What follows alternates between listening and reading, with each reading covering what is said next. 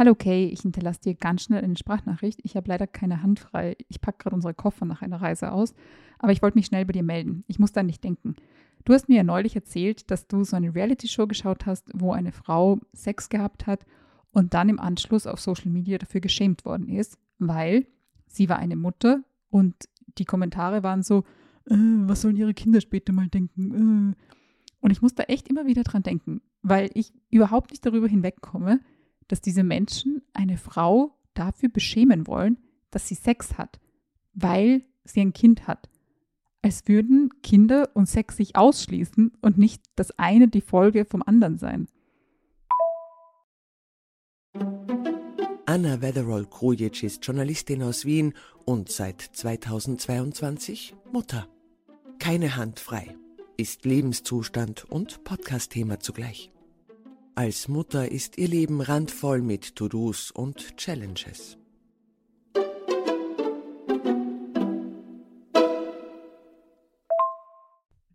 Ich finde diese Empörung auch so lächerlich, weil was ist das für ein Denken? So, okay, eine Frau hat Sex, dann kriegt sie ein Kind und was dann? Dann kreuzt sie für den Rest ihres Lebens ihre Knie quasi und hat dann nie wieder Sex. Und das passiert ja nicht nur bei Frauen, die bei Reality-Shows teilnehmen. Also diese Diskussionen oder dieses Argument, hm, was sollen ihre Kinder später mal denken, kommt ja immer wieder. Also wenn zum Beispiel prominente Frauen sich irgendwie sexy ablichten lassen oder irgendwas unter Anführungszeichen Aufreizendes anhaben. Oder wo ich mich erinnern kann aus meiner Umgebung beziehungsweise meinem Freundinnenkreis, war damals, als Charlotte Roach ihr Buch geschrieben hat, Feuchtgebiete. In dem Buch äh, schreibt sie ja sehr, sehr offen über Sexualität und wie sie ihren Körper entdeckt. Und es ist halt manchmal, wie soll ich sagen, unappetitlich, wurde es damals genannt, beschrieben worden. Und ich weiß, in meinem Freundeskreis kam dann so manchmal eben das Gespräch auf dieses Buch, weil es war ja damals fast berüchtigt. Und dann haben wirklich ein paar Freundinnen damals gesagt, ja, aber die hat ja auch Kinder. Und wenn sie jetzt heute so darüber schreibt, ich meine, das ist ja super peinlich später für die Kinder. Und ich hab, fand das damals so ein bisschen komisch, aber ich habe da nicht viel drüber nachgedacht. Und heute denke ich mir, ja, vielleicht ist das peinlich für Charlotte Roaches Kinder, keine Ahnung, ich kenne ihre Kinder nicht. Aber was ist das für ein komisches Denken, dass ich heute als erwachsener Mensch irgendwas nicht machen kann oder soll, weil vielleicht meine Kinder irgendwann schlecht darüber denken könnten, beziehungsweise es verurteilen könnten. Ich finde das so eine ganz komische Denkweise. Vor allem, warum muss ich mich als Mutter irgendwie von meinen imaginären oder tatsächlichen Kindern, die noch ganz, ganz klein sind, schon in die Zukunft quasi äh, rechtfertigen mit dem, was ich heute mache? Also ich finde das so, so eine krasse Gedankenakrobatik, damit man überhaupt auf dieses Argument kommt, so auf dieses, hm, was werden ihre Kinder später mal denken.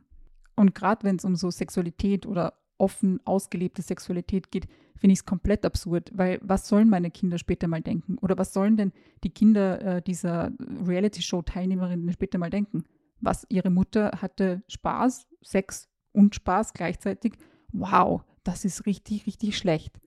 Und vor allem, was ist denn die Alternative, dass man so sagt, okay, ähm, man sieht quasi an den Kindern buchstäblich, dass diese Frau zumindest ein oder zweimal, keine Ahnung, wie viele Kinder sie halt hat, Sex hatte, aber sonst will man davon gar nichts hören. Und vielleicht ähm, denkst du jetzt auch gerade so, naja, aber wen geht es denn was an? Also je, Sexualität ist ja was Privates und ich muss das ja nicht jedem quasi ins Gesicht drücken und man muss ja nicht in eine Reality-Show gehen und damit irgendwie äh, hausieren gehen, dass man Sex hat. Und naja, niemand muss irgendwas vor sich hertragen oder irgendwie deklarieren, wie er Sex mag, wie er Sex hat. Aber wenn es jemand tut, also wenn jemand freiwillig darüber spricht, dann sehe ich nicht ganz das Problem. Vor allem ist dieses Argument, naja, Sexualität ist Privatsache, auch für Mütter, führt so ein bisschen ins Leere. Weil wenn wir mal auf Pornhub gehen und dort schauen, was so die großen Kategorien sind oder die Kategorien, wo es super viele Videos gibt, dann sticht halt eine heraus und das ist diese MILF-Kategorie.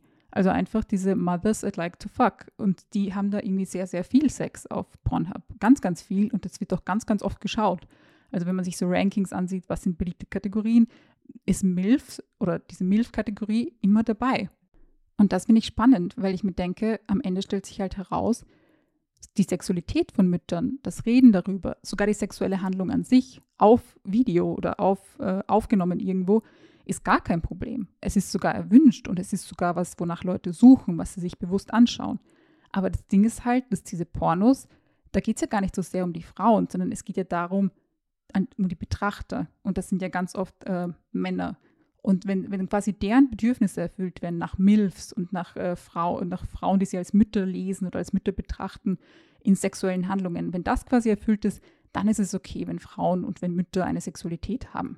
Und das finde ich so perfide, weil es halt irgendwie so ist, okay, wenn eine Frau, keine Ahnung, über 30, also in Pornokreisen offenbar schon MILF, keine Ahnung, wenn die irgendwie riesige Brüste irgendwie hat und da irgendwie von zwei Kerlen gleichzeitig befriedigt wird, dann ist das mega geil und dann ist das irgendwie MILF-Content, den wir super toll finden.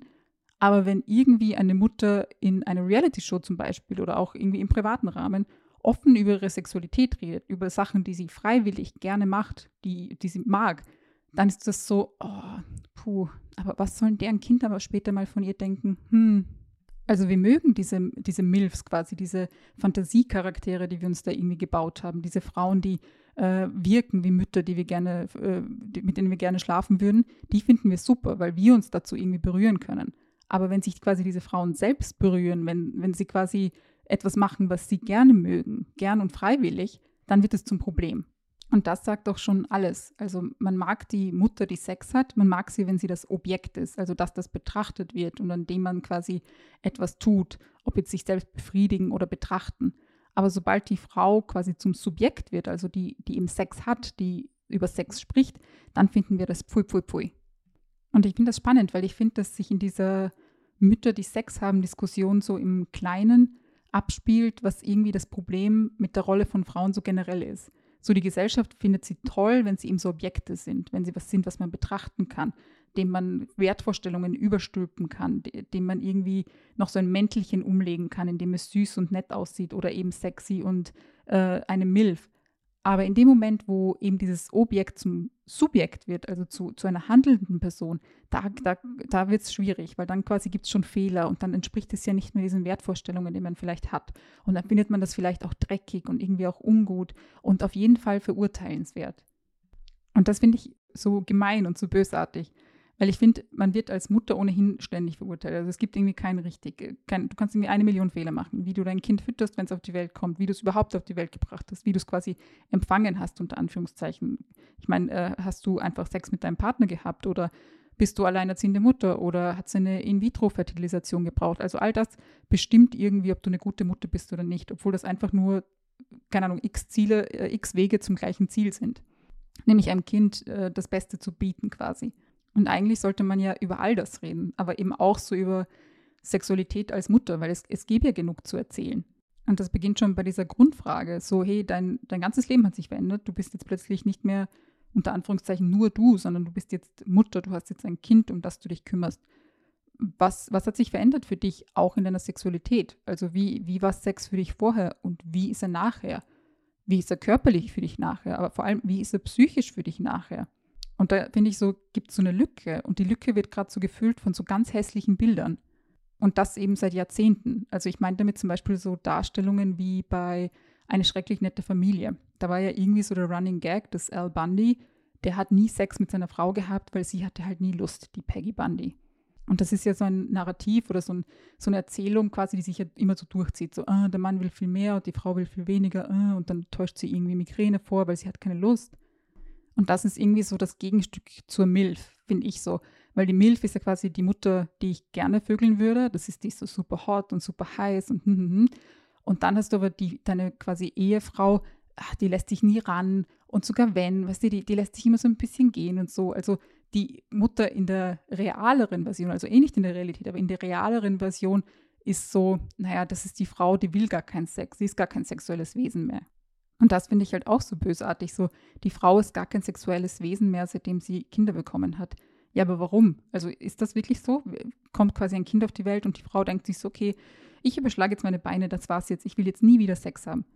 Oder ist es vielleicht so, dass die Frau einfach eine komplette Lebensveränderung erlebt hat? Also physisch irgendwie, ihr Körper ist jetzt ganz anders, psychisch ist sie jetzt viel belasteter, äh, weil sie einfach sich um das Kind kümmert, weil sie rein statistisch gesehen viel, viel mehr von dieser Kümmerarbeit, von dieser Care-Arbeit übernimmt, naja, vielleicht ist ihr Leben so voll mit schönen Sachen wie eben ihrem Baby, aber auch mit so unangenehmen Sachen wie tausend Aufgaben, dass sie vielleicht gar keinen Kopf, also buchstäblich keinen Kopf dafür hat, sich auch noch um das Sexualleben unter Anführungszeichen kümmern zu müssen.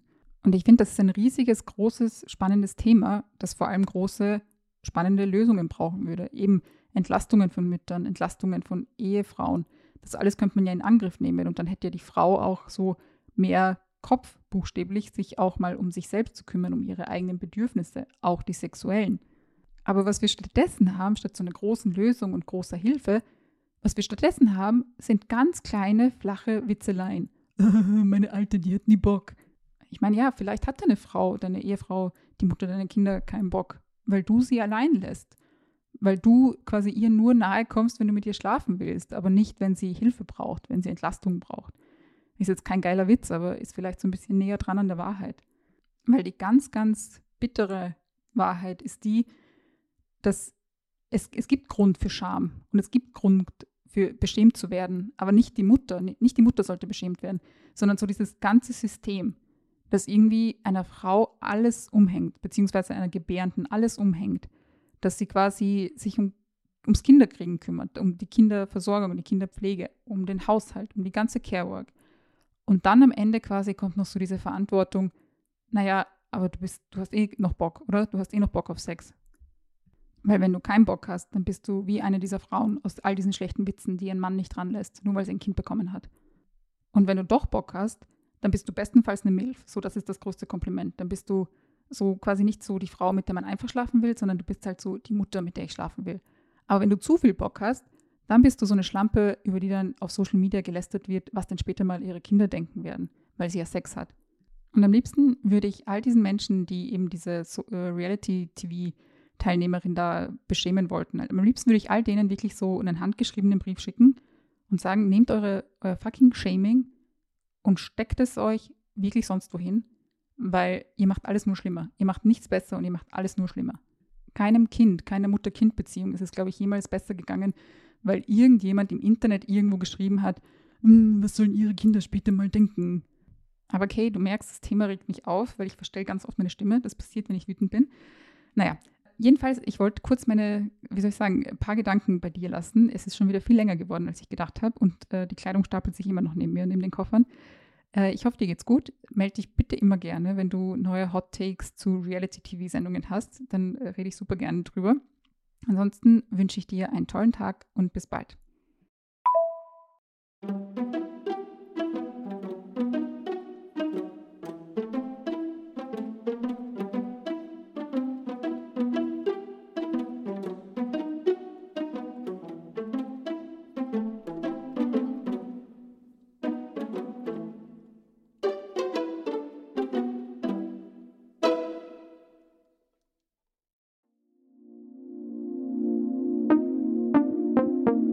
Podcastwerkstatt.